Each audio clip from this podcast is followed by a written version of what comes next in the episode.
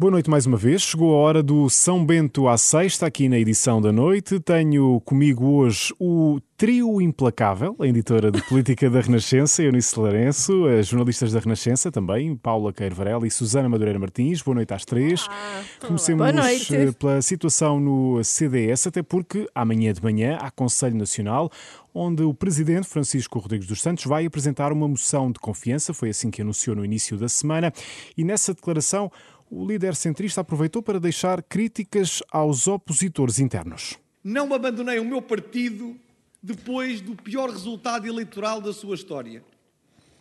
Não me escondi.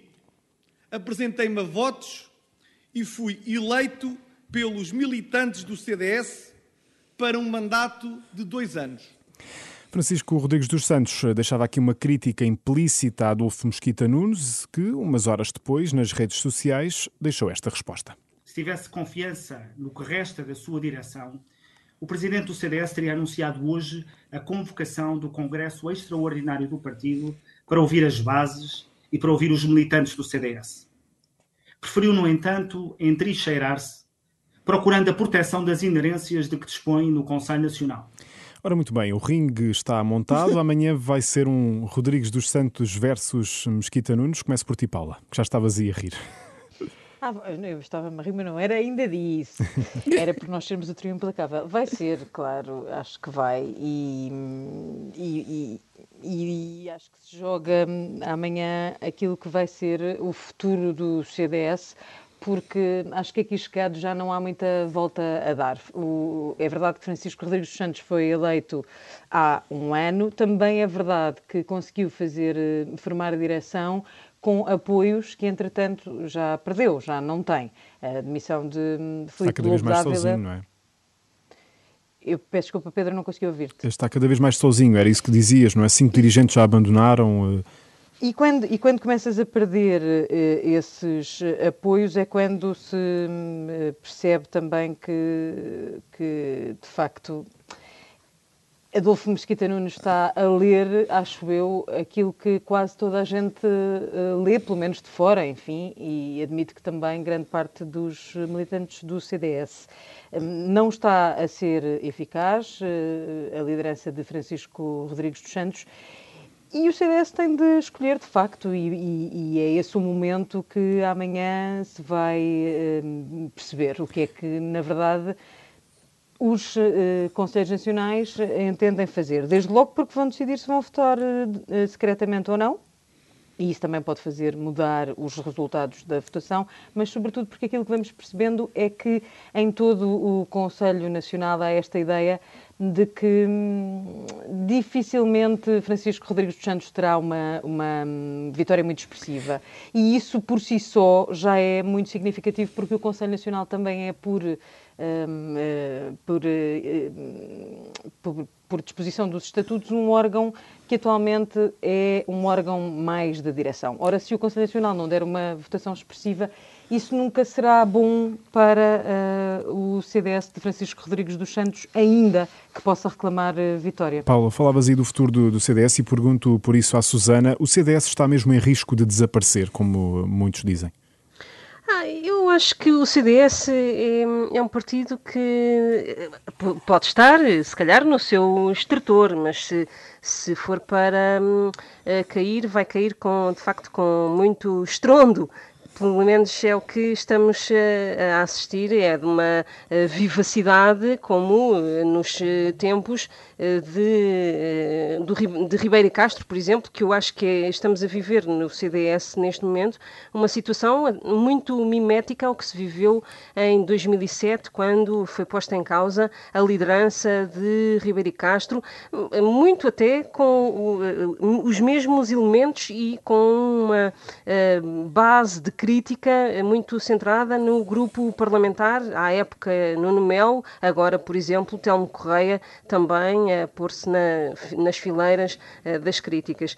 Eu, eu prevejo que eh, se for pa- para acabar eh, este CDS, será com, com a vivacidade dos, dos tempos lá para trás, provavelmente. Eunice... É, é, sempre um partido uhum. muito divertido para um jornalista acompanhar. Exatamente. Porque, de facto, as guerras e o Conselho Nacional de amanhã pode ser muito, muito curioso e pode ter guerras jurídicas de leitura de estatutos e refúgios nas normas do, e regras do, do próprio partido partido, como é um clássico, aliás, no CDS. Eunice, fica aqui também uma pergunta no ar. Porquê é que Mesquita Nunes não avançou há um ano? Também foi uma, uma pergunta muito Porque há um ano Mesquita Nunes tinha feito uma opção por uma via profissional e não política. E também porque há um ano Mesquita Nunes era o número 2 da Assunção Cristas. É preciso de vez em quando lembrar isto, porque parece que há um ano já foi longe demais, mas Mesquita Nunes era vice-presidente, era muito próximo da Assunção Cristas. E aquela crítica também a, a de, o, de Francisco Rodrigues E foi Santos. o responsável pelo, uh, pelo programa eleitoral que determinou que esteve na, na base da campanha uh, do CDS e que, portanto, também é ele próprio responsável por aquele resultado que reduziu o CDS à sua atual expressão. Uh, agora, parece que achou que é o momento dele uh, e provavelmente uh, a ser o momento de alguém será o momento dele, uma vez que Nuno Melo, que também é um clássico candidato a candidato, uh, uh, já disse que sim, até pondera ser candidato, mas em 2022, vamos lá ver se isto também não, não, muda. não muda tudo. o que eu acho é que provavelmente amanhã não vamos assistir ao fim desta história. Ou seja, o Conselho Nacional pode não ser decisivo e eh, Francisco Rodrigues Santos pode ter uma vitória no Conselho Nacional, ser uma vitória por pouco e continuar a arrastar-se esta situação no CDS até às eleições autárquicas ou até ao Congresso ordinário que aconteceria ou acontecerá em ano. janeiro do próximo ano.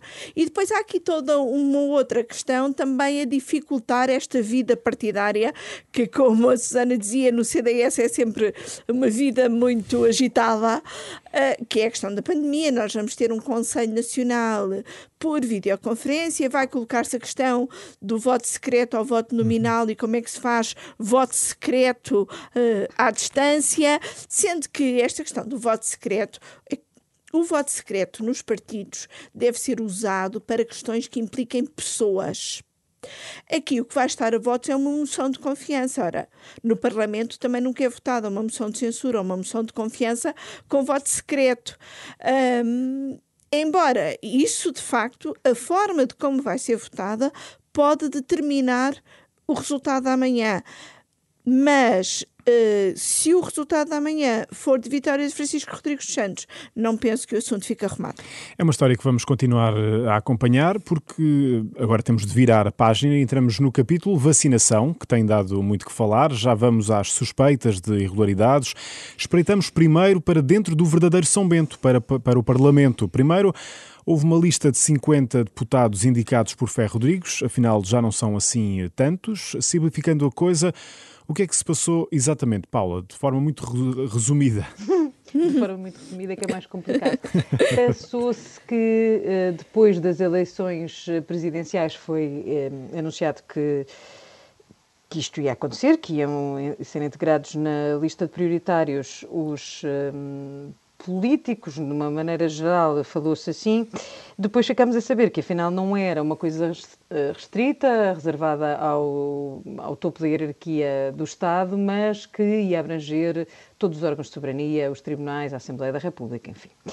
O que acontece é que, eh, obviamente, quando tu tens um processo de vacinação que por si só não está a, a correr de forma pacífica, vou dizer assim, de forma branda, é normal que esta questão ainda suscite mais uh, irritações e, e vontades contra hum, os deputados. E depois alguns deles colaboraram também para isso e o próprio Presidente da Assembleia da República, eh, que sabia que havia hum, recusas, nomeadamente no, no PSD, decidiu não esperar por essa lista e avançar com a lista dos que entendia que deviam ser vacinados para já. Mas, Susana, eh, qual seria a melhor solução?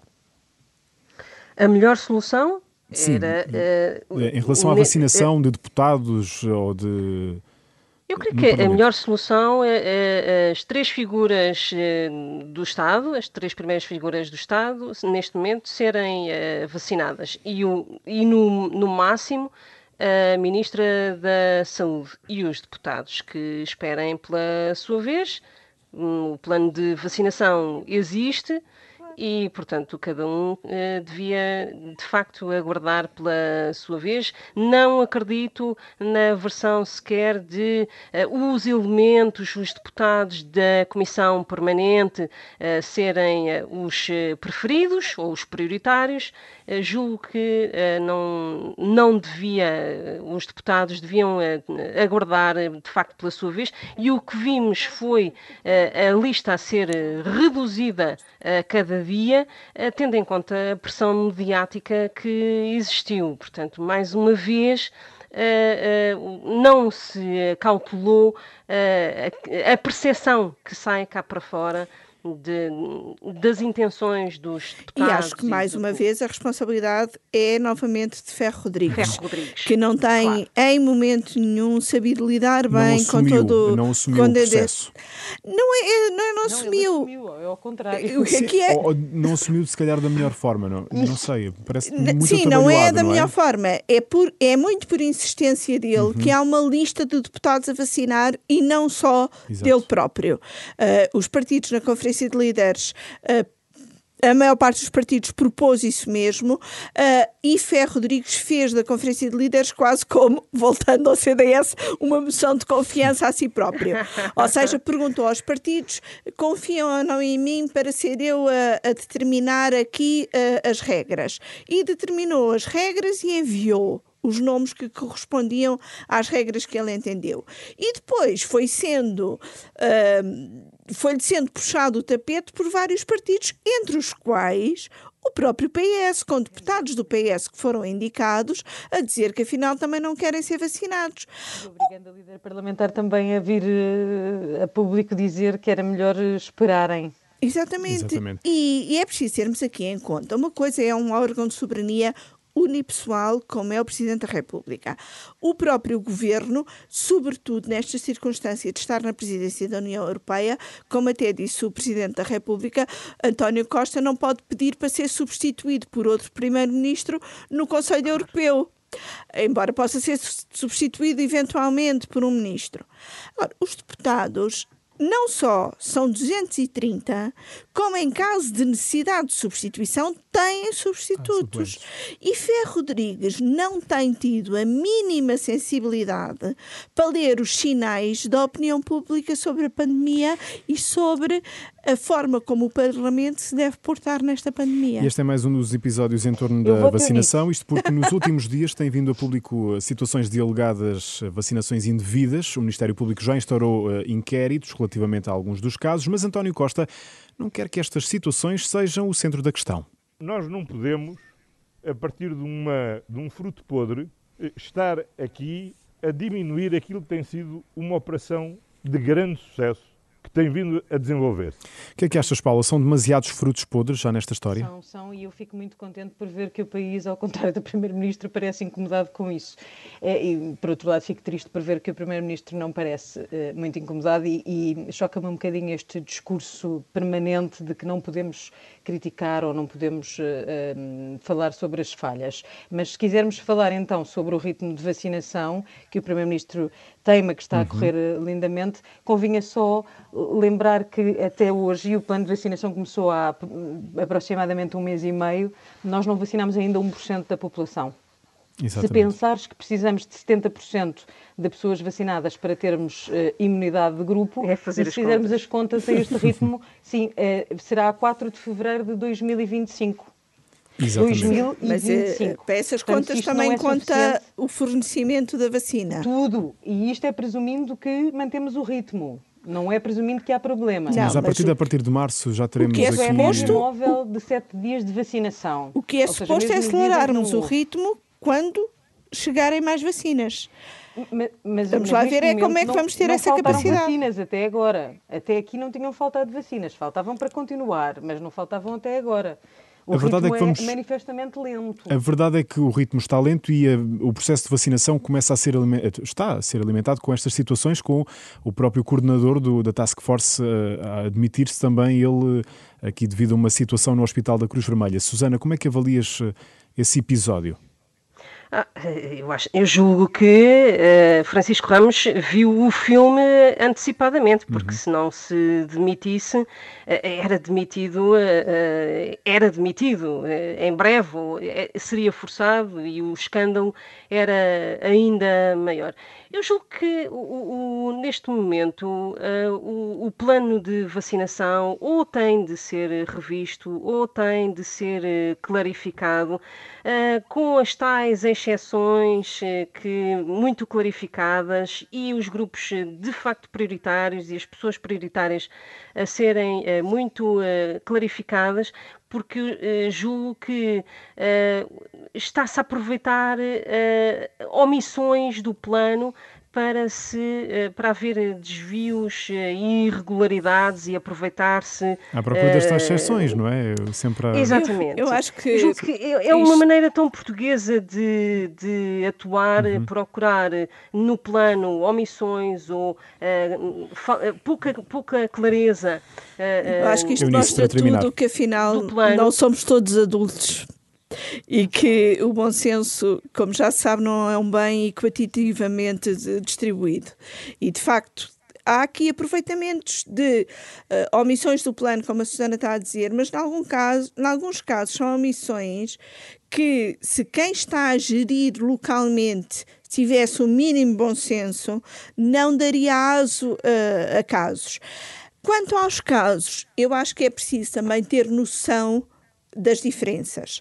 Uh, acho que o caso do INEM do Porto é inultrapassável, acho difícil de ultrapassar por, por, o que ele significa de falta de planeamento, de aproveitamento, de uh, porreirismo, de tudo.